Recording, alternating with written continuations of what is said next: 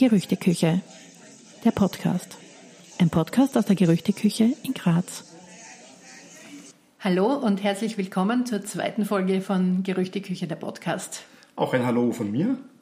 Ja, wir möchten uns heute aus gegebenem Anlass dem Thema vegane Lebensmittel bzw. Lebensmittelproduktion überhaupt widmen. Aus gegebenen Anlass deshalb, die Gerüchteküche ist seit zwei Wochen vegan. Michael, was gibt's für Feedback? Ja, das Feedback ist eigentlich sehr gut. Wie gesagt, wir machen das ja nicht erst seit zwei Wochen im Endeffekt, sondern seit sechs bis acht Monaten eigentlich. Wir haben es nie wirklich laut gesagt. Das war immer so teilvegan. Jetzt, da es ganz vegan ist, ist vom Feedback her eigentlich so, dass niemand irgendwie großteils was vermisst hat, dass jemand was abgegangen ist, dass er womöglich nicht satt geworden wäre. Also alle diese Geschichten sind nicht eingetreten. Die Ängste, die man da ja immer wieder mal hat. Dementsprechend war das Feedback eigentlich durchwegs gut. Ja, ich durfte ja am 2. November, am ersten Abend, an dem offiziell nur vegan gekocht wurde, auch dabei sein. Und es hat sich, wie ich das in der letzten Folge schon erzählt habe, auch diesmal so ergeben, dass man irgendwie von Tisch zu Tisch mehr oder weniger zu einer großen Gesellschaft wurde. Es wurde diskutiert über die Tische hinweg. Und irgendwann einmal kam dann doch die Frage auf, vegan kochen ist ja cool, aber warum gibt es keine Fleischersatzprodukte? Ja, Fleischersatzprodukte sind für mich persönlich schwierig, weil ich sage, ich möchte eigentlich nichts verarbeiten, was hochverarbeitet produziert wird, nur darum, dass es so aussieht und riecht und vielleicht auch noch schmeckt wie Fleisch. Wenn ich aus meiner Überzeugung heraus sage, ich möchte kein Fleisch essen, dann sage ich jetzt einmal, dann brauche ich auch kein Fleisch. Ich möchte dazu aber einwerfen, dass wir uns natürlich sehr viel auch mit Veganern zum Beispiel über dieses Thema schon unterhalten haben und die dann sagen, sie möchten Tierleid verhindern, was ja durchaus ehrenhaft ist und sie möchten aber nicht auf den Geschmack von Fleisch oder Fleischprodukten äh, verzichten. Jetzt ist es aber so, dass diese Fleischersatzprodukte ja zu den hochverarbeiteten Lebensmitteln gehören, zumindest ein großer Anteil davon. Vielleicht möchtest du dazu ein bisschen etwas genaueres erklären, damit wir einfach einmal auch wissen, wovon wir reden. Ja, das ist sehr grundlegend, wenn man sich damit ein bisschen beschäftigt, eigentlich eine ganz leichte Geschichte, kann man auch schön nachlesen. Ein Großteil der Produkte wird aus Erbsenprotein gemacht, ein anderer Teil, ein kleinerer Teil aus äh, Pilzen und Pilzfasern. Diese Erbsenproteingeschichte ist natürlich eine Nummer, die mit einem Wirkungsgrad aktuell von 45 Prozent in etwa behaftet ist. Das heißt, ich habe nicht so viel Protein aus der Erbse ausgelöst, wie die Erbse noch nicht im, im, im Grund hat. Ähm, 45 Prozent Wirkungsgrad bedeutet also, ich habe nur 45 Prozent der Erbse jetzt verwendet. Ja, das ist natürlich, wie gesagt, man kann das ganz leicht, ganz leicht hinten aufdröseln. Wenn man heute ein Packerl Erbsen beim Spar kauft, sage ich jetzt mal tiefgefrorenes, wenn man mal umdreht, wird man feststellen, dass in so einer normalen grünen Erbse, glaube ich, zwischen 5 und 7 Prozent, wenn ich mich jetzt nicht täusche, ähm, Protein enthalten sind. Wenn man das extrahieren wollte und daraus irgendwelche Produkte machen, ist das eh quasi unmöglich oder ineffizient. Deswegen nimmt man normal diese gelben Schälerbsen, die halt leider Gottes äh, zum Großteil heutzutage aus China oder aus Kanada kommen, sprich also einen riesen CO2-Aufwand bedeuten, um die mal zu uns zu bekommen. Das ist der Punkt eins. Und der Punkt zwei ist, dass dann in dieser Schälerbse in etwa 20 bis 25 Prozent Protein enthalten sind. Das heißt, ich habe maximale Auswaschung mit paar Nebenstoffen, bla bla bla, von 40 Prozent. Das heißt, ich habe 60 Prozent Abfallprodukt, sprich Erbsenfasern die nicht verwendet werden im Großteil, die dann ins Tierfutter kommen oder andere Produkte kommen. Und das ist für mich dann so allein vom Grundstoff her schon für mich unlogisch. Wenn ich die Proteine aus der Erbse haben will, dann esse die Erbse und fange nicht an, irgendwelche Proteine auszulösen und den Rest irgendwo anders hinzuschmeißen, sondern das ergibt sich für mich einfach keinen Sinn. Weißt du über den Vorgang, wie man dieses Protein gewinnt, näher Bescheid? Ähm, also es ist einmal eine Zeit lang mit, mit Ammoniak gemacht worden. Das ist für mich persönlich sowieso ein voll Desaster, weil ich möchte nichts essen, was mit Ammoniak in Verbindung kommt. Es gibt wohl aktuell auch Verfahren, die unter thermischem Hochdruck das Protein auslösen, was allein von der, von der, von der Machart her natürlich nicht so giftig ist, sage ich jetzt einmal in dem Fall, wie mit Ammoniak. Auf der anderen Seite aber halt mit einem Energieaufwand verbunden ist, der in der heutigen Situation, glaube ich, für gar nichts steht. Das ist natürlich jetzt, ja, das ist jetzt ein Teil, wie man zum Beispiel ähm, Fleischersatzprodukte gewinnen könnte. Du hast vorher Pilze angesprochen. Ja, aber aus, aus Pilzen geht es natürlich re relativ leicht. Wie gesagt, es gab in Österreich ein Unternehmen, das das gemacht hat. Die haben allerdings keine veganen Produkte hergestellt, sondern das hieß also nur fleischlos, weil es mit, weil es mit ähm, Hühnereiweiß gebunden war. Und daraus dann so Würsteln und Fleischersatzteile gemacht. Fand ich eigentlich sehr großartig, weil die Bestandteile halt eigentlich nur Pilz, Hühnereiweiß, Salz, Pfeffer waren. Wobei bei den Produkten aus Erbsenprotein du ja dann meistens auch noch irgendwelche Bindemittel brauchst, weil mhm. das Protein ansonsten ja praktisch nicht in Form zu bringen ist. Und das muss dann aber warm binden, kalt binden, also brauche ich schon zwei verschiedene Bindemittel. Das macht die Sache natürlich dann eigentlich eher zu einer extrem hochverarbeiteten Nummer.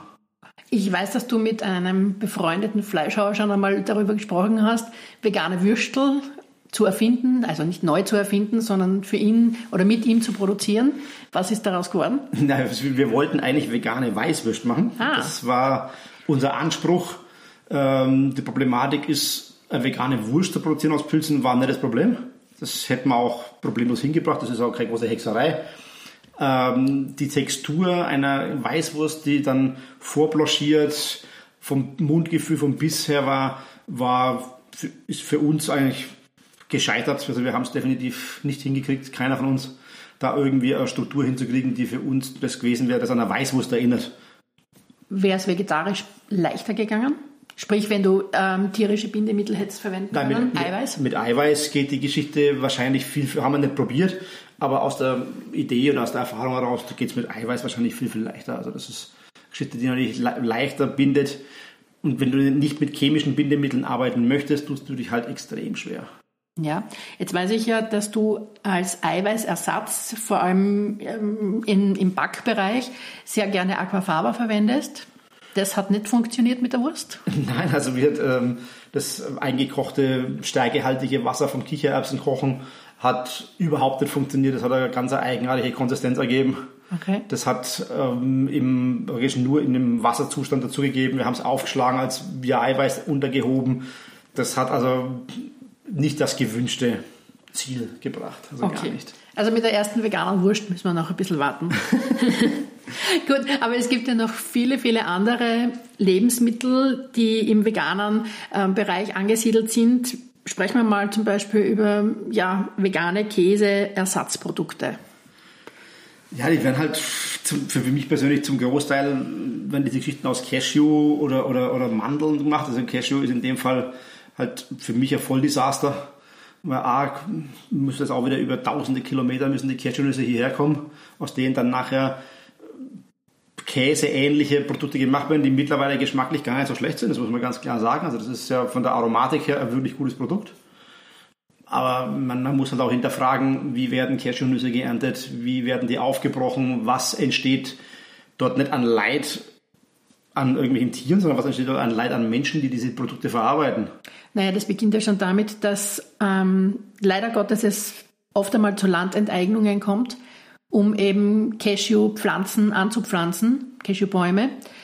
Und das Schlimme ist ja dann eigentlich eher, dass diese Nüsse noch immer von Hand geerntet werden und beim Aufbrechen eine Säure freigesetzt wird genau, genau. oder eine, also, also so, so säureartige äh, Milch, die beim Aufbrechen dieser, dieser Ummantelung der Cashewnuss austritt, ist äh, eigentlich hochätzend.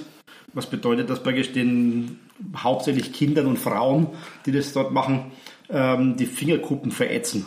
Und das nehmen wir halt in. Naja, nicht nur die Fingerkuppen verätzen, es fehlen ihnen über lange Jahre dann auch teilweise ja, die Gliedmaßen. Das ist natürlich eine Geschichte, die natürlich, je länger du machst, je, je ätzender das wird, je mehr fehlt dir halt natürlich dann oder, oder wird verätzt oder kommt weg. Und das ist die Frage, ob ich das unterstützen möchte mit dem Konsum dieses Produkts. Und auf der einen Seite möchte ich gern kein Tierleid, aber das Leid, das den Menschen zugefügt wird, nehme ich dann einfach in Kauf. Also das beißt sie für mich. Das sind für mich so Produkte, wo ich sage, das macht einfach keinen Sinn. Das ist ethisch für mich in keinster Form zu vertreten. Also ich habe eigentlich das eine Leid durch das andere ersetzt. Ja, ganz klar. Also man, ich sehe das Leid halt nicht, mhm. weil die Menschen sehen die Nuss, die im Backerl kommt ja. und hinterfragen nicht, wo kommt die Nuss her, wie wird die Nuss geerntet, weil eine Nuss fällt ja vom Baum. Das ja. ist halt der Glaube, den die Menschen haben, dass das nicht so ist, sondern diese Nüsse wirklich händisch geerntet werden müssen, händisch aufgebrochen werden müssen. Das ist eine Geschichte, die der Konsument in dem Fall ja nicht hinterfragt. Und wenn er den Käse vor sich hat, schaut er gar nicht mehr, weil er sieht einen Käse und der hat aus einer Nuss gemacht. Das ist ja super, die Nuss wächst, ist pflanzlich. Pflanzlich, es leidet niemand, ist alles toll. Mhm. Man muss es halt einfach aus einer anderen Sicht und von, von einer anderen Seite beleuchten und hinterfragen, dann kommt man vielleicht einmal dahinter, was das alles bedeutet. In diesem Zusammenhang fällt mir natürlich auch ein, dass es ein großes Angebot an veganer unter Anführungszeichen Milch gibt. Ich sage deswegen unter Anführungszeichen, weil es ja darüber auch noch immer einen Rechtsstreit gibt, darf dieses Produkt Milch genannt werden oder muss es anders benannt werden. Als erstes fällt mir ein das Thema Mandelmilch. Ist natürlich ein tolles veganes Produkt, weil pflanzlich. Aber. Ja, aber es ist auch wieder da, die, die Geschichte, Mandeln wachsen zwar bei uns, muss man auch sagen, es haben ganz viele Menschen einen Mandelbaum im, im, im, Garten. Es gibt zwei, drei Regionen in Österreich, wo die auch ein bisschen in größerer Population wachsen, was aber absolut nicht ausreichend wäre, um die Menge Mandelmilch zu produzieren, die wahrscheinlich konsumiert wird. Und da ist es ja genau das Gleiche. Das sind Mandeln, die von irgendwoher kommen, händisch, händisch geerntet werden, aufgebrochen werden und die zum Bestäuben natürlich eigentlich ein Bienenvolk brauchen und diese Bienenvölker dann teilweise über tausende Kilometer, gerade in den USA, über tausende Kilometer im Kreis gefahren werden, um diese Mandelfelder zu bestäuben. Dabei ein bestimmter Anteil, ich kann es gar nicht beziffern, wie viel es sind, weil ich es nicht weiß, aber es ist definitiv so, dass von diesen Bienenvölkern, die da wirklich über Jahre, über das ganze Jahr verteilt von einem Anbauort zum anderen transportiert werden, natürlich ein Großteil auch stirbt in der Zwischenzeit. Ja, jetzt wissen wir alle, wie wichtig die Bienen für uns Menschen sind. Das wird uns, glaube ich, inzwischen hoffentlich allen bewusst sein. Und dann ist es ja erst wieder mit Tierleid verbunden eigentlich, oder? Ja, natürlich. Aber, ich mal, aber das Tierleid hört halt leider Gottes bei, der, bei, dem, bei dem kleinen Kalberl und bei dem kleinen Ferkel auf. Sage ich, Tierleid sehen die Menschen immer dort, wo sie das Tier anschauen können, wo sie sehen, wo sie sagen, oh, das ist aber arm. Da sieht man natürlich das Tierleid, dass die Biene, die da im Kreis gefahren wird, die interessiert die meisten Menschen nicht. Und dementsprechend fällt es halt auch nicht auf. Das ist, für, das ist für die Menschen in dem Fall kein Tierleib, weil sie es nicht sehen, sondern sie sehen die Mandel und die Idee dahinter ist, die Mandel wächst am Baum und die fällt vom Baum. Mhm. Ich würde mal sagen, ähnlich ist es ja auch mit Früchten. Jetzt ist es so, dass jetzt da ganz abgesehen vom Anbau, ganz abgesehen auch von der ähm, Ernte und Erntebedingungen für das ähm, Volk oder für die Menschen, die das eben ernten, ähm, Südfrüchte hinterlassen doch einen relativ großen CO2-Fußabdruck. Ja, ich sag mal, es ist so, dass wir natürlich bei uns in unserem Breitengarten mittlerweile Südfrüchte haben, die wachsen. Sind wir jetzt bei Zitronen etc. pp. Das gibt's, mhm. wächst. Die Frage ist immer, in welcher, in welcher Menge wächst. Ist es ausreichend, um das in einem Lokal das ganze Jahr anzubieten? Das halte ich für eher schwierig.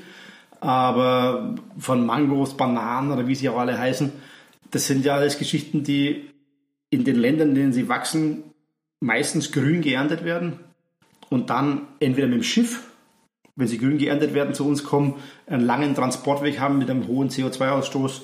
Oder du hast im Falle der Mango dann die sogenannte Flugmango, die dann relativ reif geerntet wird, aber natürlich dann auch mit dem Flieger zu uns kommt, weil sie in relativ kurzer Zeit hier sein muss, weil der Verderb sonst recht groß wäre. Und da stellt sich dann die Frage, ob ich das unterstützen will, ob ich das haben muss, oder ob ich jetzt sage, wegen, wir haben alle Früchte bei uns, die den gleichen Nährwert, den gleichen, sage ich jetzt einmal, ja, Superfood-Gedanken haben, wie alle anderen Früchte auch. Die hätten wir alle bei uns, wir müssten sie halt nur verwenden. Oh ja, ich erinnere mich an Rückenschmerzen vom Heidelbeerpflücken. ja, wir haben heuer im Sommer unfassbar viel Zeit im Wald verbracht und haben wahnsinnig viel Heidelbeeren gepflückt. Das, stimmt. das war heuer ein ganz tolles Jahr. Zuerst Heidelbeeren, dann Pilze. Also unsere Rücken sind ein wenig gebeugter inzwischen. Ähm, ja, ein Thema für mich ist auch Schokolade. Ich weiß, dass du Schokolade hast. Jetzt ist Schokolade, wird bei uns nicht angebaut, nicht geerntet. Genau. Schokolade ist äh, genau wie Kaffee ein, Riesen, ein Riesenthema. Die Frage ist, möchte der Konsument auf Kaffee und Schokolade verzichten? Will er natürlich nicht, das ist mir ganz klar, weil den Kaffee hinten nach, den haben die Leute natürlich super gern. Sie haben auch super gern das kleine Schokotörtchen, das ist alles super. Ähm, aber auch da ist es, du musst dich dann, wenn du das möchtest, mit Sachen auseinandersetzen, dass da auch die Erntebedingungen, die Anbaubedingungen extrem schwierig sind, dass teilweise versteckte Kakaoplantagen in irgendwelchen Wäldern gepflanzt werden, nur um nicht aufzufallen und das irgendwie von den Bedingungen her so zu handhaben. Wir haben uns dann nach langem Hin und Her dazu entschieden, eine Firma auszuwählen, die wir wissen es natürlich nicht, wir sind nie dabei, aber uns denn das Gefühl gibt, aufgrund dessen, wie sie agieren und auch mit einer Transparenz über einen QR-Code auf jeder Packung, wo dargestellt wird, welche Plantage da geerntet worden ist, zu welchem Preis der Kakao gehandelt wurde, ähm, uns entschieden, das zu nehmen, das ist die Firma Original Beans. Das war für mich so der Punkt, wo ich sage, wenn Schokolade, dann geht es nur so, dass ich das Gefühl habe, dass dort alles richtig gemacht wird. Wie gesagt, wissen tun wir es nie, aber wir sind nicht dabei beim Ernten. Ja, und was ist der Unterschied zu herkömmlicher Schokolade, die man im, äh, ja, auch im Großhandel bekommt, jetzt gerade für den Gastrobereich? Ja gut, ich meine, unsere Schokolade ist äh, also aktuell so, dass wir verwenden eine Schokolade mit 100% Kakaoanteil.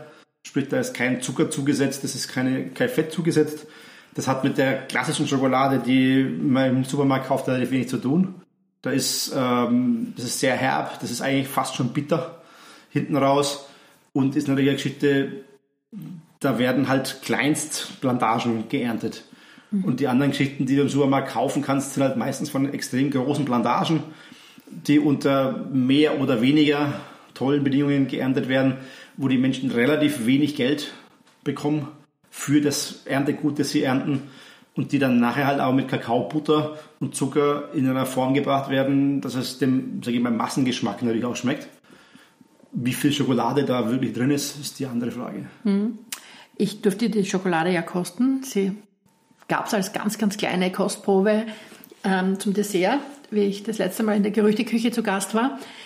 Und da gab es auch was, was mich persönlich ja nicht begeistert hat, aber das ist rein meinem persönlichen Geschmack oder meiner Abneigung eher geschuldet. Ich mag kein Marzipan. Und im Dessert gab es etwas, was ich so noch nie gegessen habe und was fürchterlich nach Marzipan geschmeckt hat. Wie hast du das hinbekommen? Nein, es gab einen geschmorten Kürbis und wir haben während dem Schmorvorgang praktisch die, die Kürbiskerne mit geschmort und die dann nachher auch ein bisschen mit vermahlen ähm, in dieses Püree rein. Das war so ein, für mich ein leichten Marzipanton. Na, ähm, das war fürchterlicher Marzipanton. ähm, ergibt diese Geschichte, diese Geschichte dann einfach auch ein bisschen, ein bisschen rund macht, ein bisschen spaßig macht für mich, aber das ist ich, jedem Geschmack geschuldet, wie ja. wie es mag natürlich. Ganz Selbstverständlich. Klar. Worauf ich eigentlich hinaus möchte, ist, dass ja gerade das Dessert lange Zeit für dich der Grund war nicht vegan oder nicht hundertprozentig vegan zu sein. Du hast eigentlich, ähm, ich sage mal, die ganzen Speisen davor vegan gekocht, aber das Dessert nicht. Weil du immer gesagt hast, du kannst nicht backen ohne Eier und es geht auch ohne Butter nicht. Jetzt ist es anders. Was machst du jetzt anders? Na, ich habe mich einfach von dem Gedanken verabschiedet, dass ein Dessert immer gebacken sein muss. Man, man, muss einmal ganz klar sagen, äh, ich hatte jahrelang immer diesen, diesen Drang, dass im Dessert immer irgendwas Gebackenes dabei sein muss, irgendwas in irgendeiner Form, was ähm, wie ein Kuchen aussieht oder wie ein, wie ein Törtchen oder so. Also äh, nur zur Klarstellung, nicht gebacken im Sinne von frittiert wie Wiener Schnitzel und Backhändel, sondern gebacken im Sinne von Kuchen. Genau, es war halt immer irgendwie so ein, ein Törtchen in dem, in dem Fall dabei. Und von dem Gedanken habe ich mich insofern verabschiedet, dass ich einfach sage, von wegen, ich versuche jetzt einfach mehr wirkliche Fruchtdesserts zu machen oder daraus aus, aus Gemüse wie jetzt Kürbis oder aus anderen Geschichten Sachen zu machen, die den Dessertcharakter widerspiegeln. Und man kann ja dann auch, wie gesagt, Aquafaba, so, so vegane Eiweißplatten machen als Crunch und solche Sachen oder aus Nuss, Haselnuss, Walnuss nehmen, ähm, so, so Pasten machen und die aufstreichen und trocknen, um ein bisschen einen Crunch zu erzeugen. Also es muss nicht immer ein Törtchen sein, weil vegan backen ohne Eier und wenn man dann sagt, man möchte auf Avocado und Bananen und solche Sachen verzichten, für mich persönlich eher schwierig ist. Ja, stimmt, weil diese Dinge, also gerade Bananen und Avocado wird ja oft als Eiersatz gerade beim Backen eben genommen. Und ja, Avocado gehört ja auch mit zu diesen Südfrüchten, wenn man das hinterfragt, wo du dich bewusst dagegen entscheidest. Ja, wie gesagt, Avocado ist eine Geschichte, die für mich einfach die, so einen hohen Wasserverbrauch hat, der eigentlich überhaupt nicht zielführend ist. Also der steht nicht fürs Produkt, was dann am Ende rauskommt dabei. Und ich weiß nicht, ob man zwingend in unseren Breitengraden Avocado haben muss, weil das hat mit dem, was die Avocado, wenn ich heute in Amerika oder Südamerika Avocados esse, hat es ja mit den Avocados, die wir hier bei uns haben, sowieso gar nichts zu tun. Das sind ja zwei Paar Schuhe. Also mhm. das eine ist eine saftige, vollreife, gute Frucht, die aber auch vor Ort verzehrt wird. auch noch auch da mit einem riesen Wasseraufwand praktisch gezüchtet oder angebaut wird. Und das, was wir hier kriegen, ist ja auch ein Produkt, das sage ich, für den europäischen oder für den anderen Markt produziert wird. Sie sind großteils viel kleiner mhm. als die Avocados, die es in den südamerikanischen Ländern gibt. Also das ist ja eine ganz andere Geschichte. Ja, und auch da ist, glaube ich, wieder das Thema der Landenteignung ein ganz ein großes, gerade im Avocadoanbau. Ja, das ist ja bei, bei all diesen Geschichten, die dann irgendwann gehypt werden. Das ist man von angefangen von Palmöl bis Avocado bis diese ganzen Nussgeschichten, Kakao. Alles, was irgendwann einen, einen Hype kriegt und wo der Hype nämlich dazu führt, dass da auch finanzielle Interessen dahinter stehen, mhm. wird es immer Menschen geben, die sich maximal bereichern wollen daran.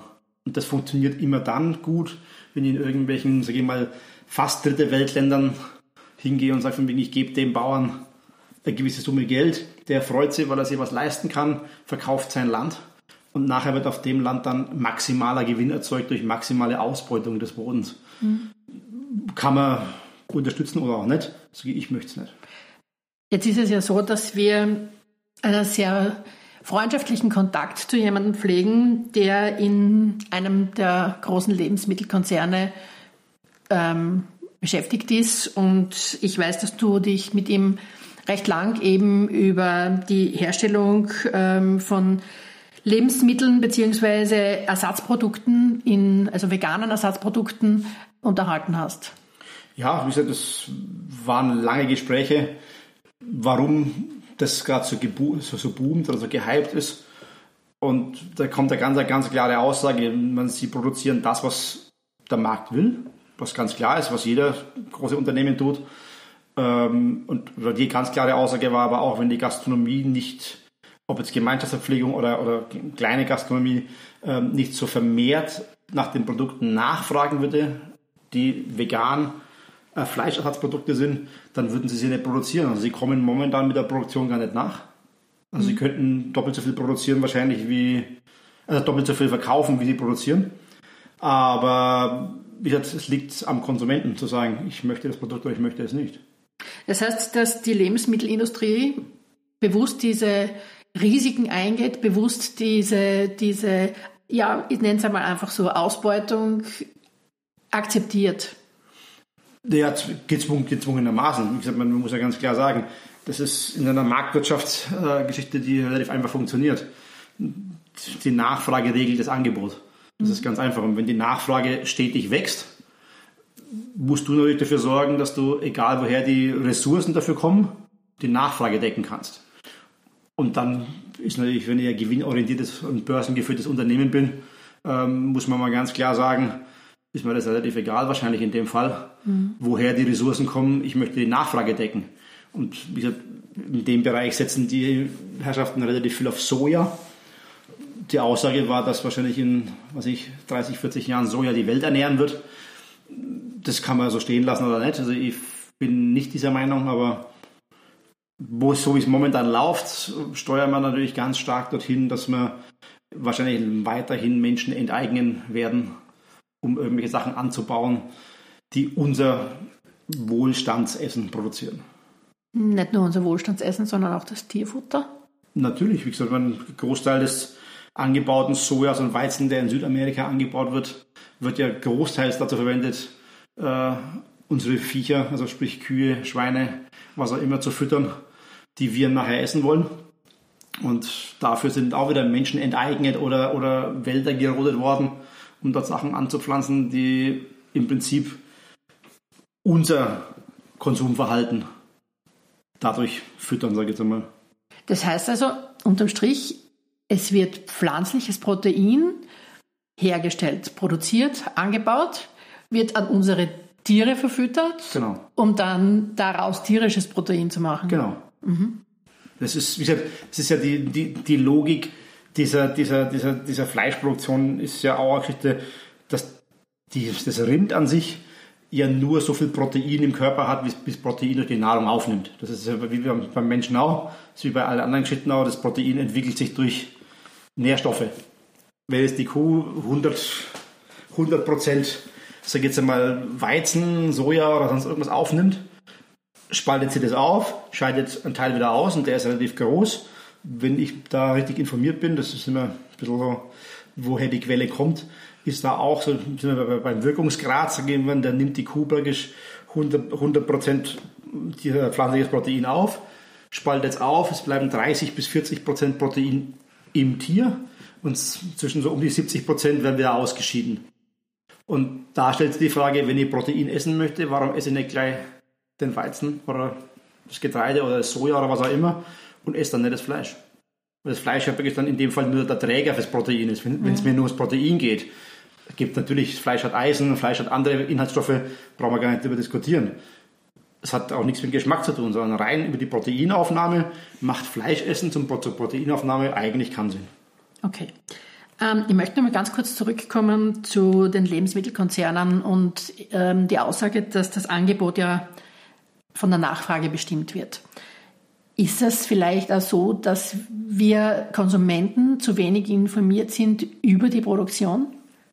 Ich glaube, dass der Konsument über die Produktion gar nichts weiß. Mhm. Also ich glaube mal, dass die wenigsten Menschen heute, die im Supermarkt zu irgendeinem Ersatzprodukt greifen, auch nur annähernd Vorstellung haben, wie das Produkt produziert wird, geschweige denn, was drin ist. Ja.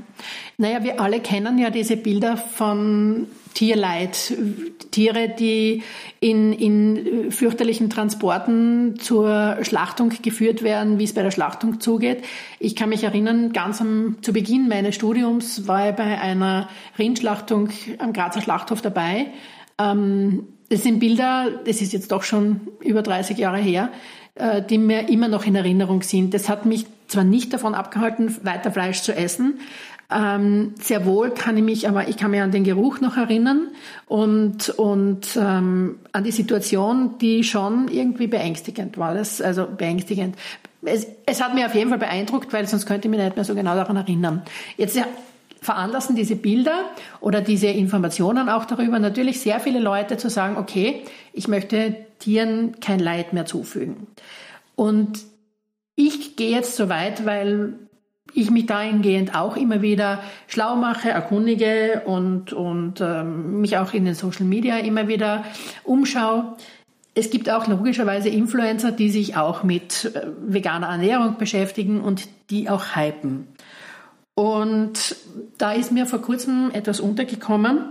Da war abgepackt eine Semmel, wo in Plastik, in, also Zellophanpapier abgepackt, wo groß der Button drauf war, vegan. Es war eine Leberkäsesemmel, also eine Semmel mit veganem Leberkäse. Und darunter stand dann der provokante Spruch. Und da hat es geheißen, wir Veganer würden nichts ändern. Was sagst du dazu? Was hat sich denn geändert? Ja, der, der, Veganer könnte meiner Meinung nach eine ganze Menge ändern, wenn er aufhört, chemisch produzierte Sachen zu essen. Ähm, grundsätzlich muss man eins ganz klar sagen, ich glaube, dass ein Umdenken in unserer aller Ernährung ein riesen, riesen Schritt wäre. Also ich glaube, wir könnten, wenn wir heute uns fünf Tage die Woche vegetarisch oder vegan ernähren und nur zwei Tage die Woche Fleisch von einem Bauern, der auf seine Viecher aufpasst, die, die Tiere draußen sind, und nicht in der Kita eingesperrt sind und ein wirklich glückliches Leben haben, sage ich jetzt einmal. Und wenn wir das schaffen würden, in fünf Tage vegetarisch-vegan, zwei Tage lang nur also wirklich Fleischprodukte oder tierische Produkte konsumieren, dann könnten wir, glaube ich, auf der Welt ganz, ganz viel ändern. Man könnte unfassbar viel verändern im Klimawandel und im Klimaschutz, weil man diese ganzen Flächen mit Soja, Weizen, bla, wir müssten nichts mehr abholzen, wir müssten nicht irgendwo Flächen uns nehmen von anderen Völkern und dort irgendwas anzubauen, das wäre das Erste. Und auf der anderen Seite kann ich natürlich auch sagen, von wegen, ich habe kein Tierleib mehr, weil ich, unsere Generation könnte das abschaffen, dass Tiere in einem Gitter stehen müssen, wenn wir es nicht konsumieren würden. Und wenn jetzt der Einzelne sagt, ja, was wird sich denn ändern, nur weil ich kein Leberkässemmel mehr esse? Natürlich, es ist, immer, es ist immer die Frage, was wird sich ändern, wenn es ich nicht tue. Wenn es die Masse nicht mehr tut, ändert sich eine ganze Menge. Und der erste Schritt ist, dass man es einfach selber tut. Und wie gesagt, man kann alles sofort verändern und seine Ernährung umstellen, ist das Einzige, was du von heute auf morgen kannst. Das funktioniert sofort. Frei nach Daniel Hump. Genau. Ja. Und damit kannst du im Prinzip alles verändern, wenn du möchtest. Das sind ganz, ganz viele kleine Schräubchen. Aber wie gesagt, natürlich sagt man von wegen, ich als Einzelner kann es nicht verändern. Aber irgendeiner muss anfangen damit. Es wird nicht helfen. Revolution in jeglicher Art hat nie durch eine Massenbewegung begonnen. Irgendeiner hat angefangen. Das stimmt schon, ja. Ich meine, ich kann mir auch vorstellen, also vor allem wenn ich jetzt wieder auf Convenience-Produkte hm, zurückgreife, wir sind doch mittlerweile unfassbar informiert, was dem Körper gut tut und was nicht. Auch wenn sich da natürlich immer wieder neue Erkenntnisse ergeben, auch wenn sich da viele Dinge wieder ändern. Äh, früher hat es geheißen, man soll ganz viel Spinat essen, dann hat es wieder geheißen, Gott will ja kein Spinat und äh, was weiß ich, was nicht Neues. Also es natürlich, es, es, es ist natürlich, sind auch diese Erkenntnisse immer einem Wandel unterlegen. Ne? Aber ich denke mal, wir sind doch alle daran interessiert, uns selbst was Gutes zu tun. Und dann esse ich solche hochverarbeiteten Lebensmittel, wurscht, ob das jetzt vegan ist oder nicht, also ob herkömmlich, aber wo ich doch weiß inzwischen, nicht nur, dass es von außen her mit der Produktion schon vieles im Argen ist, sondern was richtet es in mir an? Zum Ersten muss man sagen, wissen die Menschen das nicht. Das ist der Punkt eins. Was, Glaubst du das wirklich? Ja, ich glaube wirklich, dass, die, dass ein Großteil, Großteil der Menschheit nicht weiß, was er wirklich ist. Um sich selbst zu schützen? Nein, weil es einfach egal ist, weil es es nicht interessiert. Okay. Weil sie kaufen, da in der Werbung wird geschrieben, ja. das ist die Hafermilch XY, die muss ich kaufen und dann laufen alle hin und kaufen sie. Mhm. Niemand fragt, was drin ist, sie kaufen sie. Das ist das Erste. Und auf der anderen Seite ist es so, dass diese Geschichten natürlich auch alle dem geschuldet sind, dass der Menschheit ja auch eingetrichtert oder weiß gemacht wird, dass sie keine Zeit zum Kochen haben und dass es am einfachsten ist, sie kaufen das fertige Produkt, das müssen sie nur aufmachen und nur warm machen. Und genau das ist das Problem, das vor was ich, 40 Jahren mit der Erfindung des Suppenwürfels oder der Tütensuppe ähm, einhergegangen ist, dass man den Menschen erklärt hat, von wegen die Hausfrau damals, die jetzt auch berufstätig ist, hat keine Zeit mehr zum Kochen. Man, man erspart ihr ganz, ganz viel Zeit. Sie muss nur die Tüte aufmachen und mit Wasser anrühren und sie hat eine tolle Suppe. Super, aber die Leute verlernen A, das Kochen und verlernen B, so die Wertigkeit fürs Gemüse oder, oder auch fürs Produkt an sich, ist egal, ob es das Gemüse oder ein anderes Produkt ist, aber die Wertigkeit fürs Produkt wertzuschätzen. Und es ist einfach nur Nahrungsaufnahme und satt werden. Ohne zu hinterfragen, wo kommt es her, wie wird es produziert, wie wird es gemacht, weil ich habe ja keine Zeit. Mhm. Ich kann dazu auch was erzählen. Ich habe vor einigen Tagen mich ähm, auf Social Media da mit jemandem unterhalten, da ging es eben genau darum, dass etwas angepriesen wurde, wo deklariert wurde, es ersetzt eine komplette Mahlzeit. Und ich habe mir dann erlaubt zu sagen, es ist aber halt ein hochverarbeitetes Lebensmittel und sonst gar nichts, mit nichts dahinter. Und man hat mich dann dort relativ rüde beschimpft, weil man habe ja keine Zeit zum Kochen und wenn man den ganzen Tag arbeiten muss, dann geht das nicht und dann braucht man sowas unbedingt. Jetzt ist es so, ich bin auch berufstätig. Ich muss auch den ganzen Tag arbeiten. Und ähm, ich weiß das ja vorher, dass ich den ganzen Tag arbeite. Und ich bin ja doch auch selbst in der Lage, dass ich sage, okay, ähm, ich habe morgen Termine, ich werde vielleicht schwer dazukommen, jetzt zu Mittag wirklich eine Mittagspause zu machen und irgendwohin zum Essen zu gehen, sondern ich nehme mir was mit. Und sei es jetzt dann nur, keine Ahnung, ein Butterbrot oder egal was auch immer, also eine Kleinigkeit. Oder ich habe eine Kleinigkeit vorgekocht, die ich dann bei mir im Büro aufwärme. Und hab, mir hat es extrem zu denken gegeben, weil das genau das widerspiegelt, was du gerade gesagt hast, dass es, ja, dass den Menschen suggeriert wird, sie brauchen keine Zeit mehr aufzuwenden, um, um, und sie könnten die Zeit ja doch anders verbringen. Genau. Wir haben alle so wenig, so unfassbar wenig Zeit, nämlich 24 Stunden am Tag, inklusive Schlafen und allem drum und dran, vielleicht ein bisschen mehr, also, also ein bisschen weniger mhm. in dem Fall. Und es wird natürlich den Menschen immer durch die Industrie suggeriert, du kannst deine Zeit sinnvoller verwenden als zum Kochen. Wenn du das und das und das, das verwendest, geht das alles viel schneller, du brauchst nicht so viel Zeit aufwenden, alles ist toll. Das ist natürlich eine Geschichte, die auch unserer Wohlstandsgesellschaft natürlich irgendwie geschuldet ist. Das muss man ganz klar sagen, weil wir sind heutzutage ähm, sage, ja, Generation, die wahrscheinlich eher 80 Euro für einen Liter Motor ausgibt, weil das Auto muss ja fahren, bevor es 80 Euro in seinen Körper investiert. Und das ist eine Geschichte, das ist einfach so, wir geben heute Sachen, für Sachen Geld aus, wie, was so ein neues iPhone kostet 1300, 1400 Euro, das muss ich unbedingt haben. Aber dass jemand damals sagt, der nimmt 1000 Euro in die Hand und tut seinem Körper was Gutes damit, das halte ich schon für eher schwierig. Ja, das wird leider Gottes, ja. Ich habe da irgendwann einmal, da war es vor viele, viele Jahre her, ähm, einen Comic gesehen Und das war so ein Science-Fiction-Comic. Und da ging es dann darum, dass man als Familie zum, sich zum gemeinsamen Essen zusammengesetzt hat und für jeden nur mehr ein paar Tabletten gelegen sind. Ja, grundsätzlich wird es wahrscheinlich, wenn man nicht dagegen steuern, irgendwann dahin gehen, dass es ja rein nur darum geht, dass man die Nährstoffe aufnimmt und dass dieses Gefühl dieser, dieser, dieser Geselligkeit dann irgendwann auch verloren geht und dann ist es einfach so.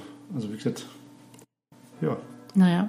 Wie man, wie man hört, wir, sitz, wir sitzen wieder um 12 Uhr am Küchentisch und im Hintergrund läutet wieder mal die Glocke. Ja, die ermahnt uns vielleicht auch schon, dass wir uns ja eh schon wieder eine geraume Zeit unterhalten. Und eigentlich möchte ich jetzt eh schon zum Schluss kommen. Wir haben wieder viele Themen angerissen, über die man wahrscheinlich endlos diskutieren könnte. Vielleicht findet sich auch jemand, der gerne mit uns diskutieren möchte. Ja, wir sind bereit mit jedem, der gerne mit uns sprechen möchte in diesem Zuge, der auch sagt, wegen der Thema, das dazu passt, wo man einfach mal irgendwelche Produzenten, irgendwelche anderen Menschen, die sagen, wegen ich habe was zu sagen, sollen sie einfach frei fühlen und sich bei uns melden und dann ja. wenn wir mal gemeinsam diskutieren. Sehr, sehr gerne. Ich möchte gerne enden mit einem Spruch, den ich heute gelesen habe, den unsere liebe Freundin und Hausärztin ähm, auf Facebook hochgeladen hat. Und zwar ist der von Aldous Huxley. Und der heißt, Fakten hören nicht auf zu existieren, nur weil man sie ignoriert. Und das finde ich ist ein ganz, ganz toller Abschluss. Und wir freuen uns aufs nächste Mal. Okay. Wir möchten darauf aufmerksam machen, dass das Gespräch in dieser Aufnahme ausschließlich unsere Meinung aufgrund uns vorliegender Informationen widerspiegelt.